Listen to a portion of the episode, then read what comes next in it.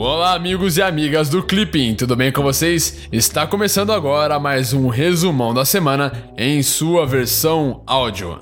Então, sem mais delongas hoje, vamos para as principais atualidades do Brasil e do mundo.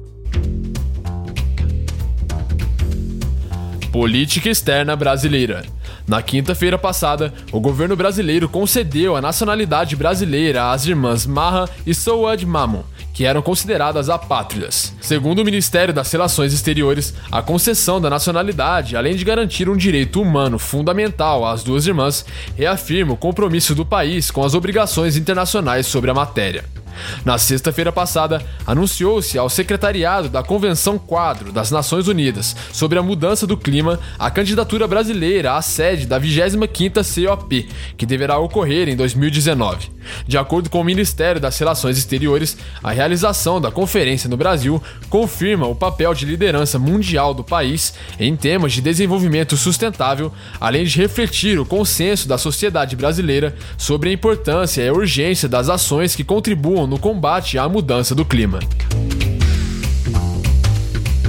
América Latina e Caribe.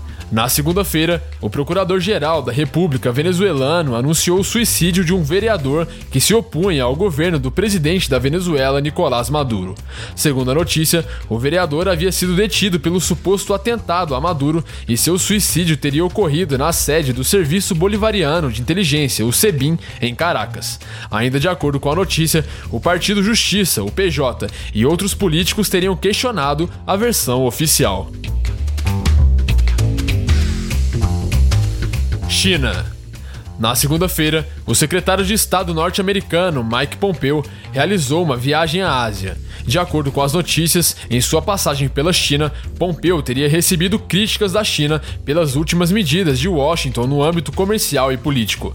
Na quarta-feira, a região de Xinjiang, na China, transformou o envio de muçulmanos uigures, uma das 56 etnias reconhecidas pelo governo chinês, para campos de concentração em lei. Segundo as notícias, o programa é acusado de ser uma lavagem cerebral e já recebeu notificações do Comitê das Nações Unidas para a eliminação da discriminação racial.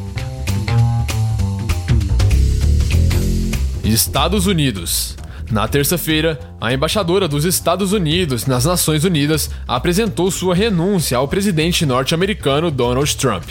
De acordo com as notícias, Trump teria elogiado a embaixadora por seu trabalho nas Nações Unidas, mas ainda não anunciou um substituto para a posição.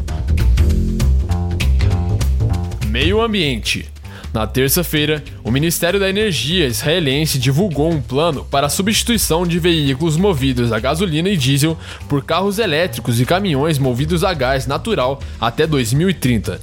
Segundo a notícia, a campanha seria parte de um plano mais amplo para acabar com a dependência israelense de gasolina, de diesel e de carvão.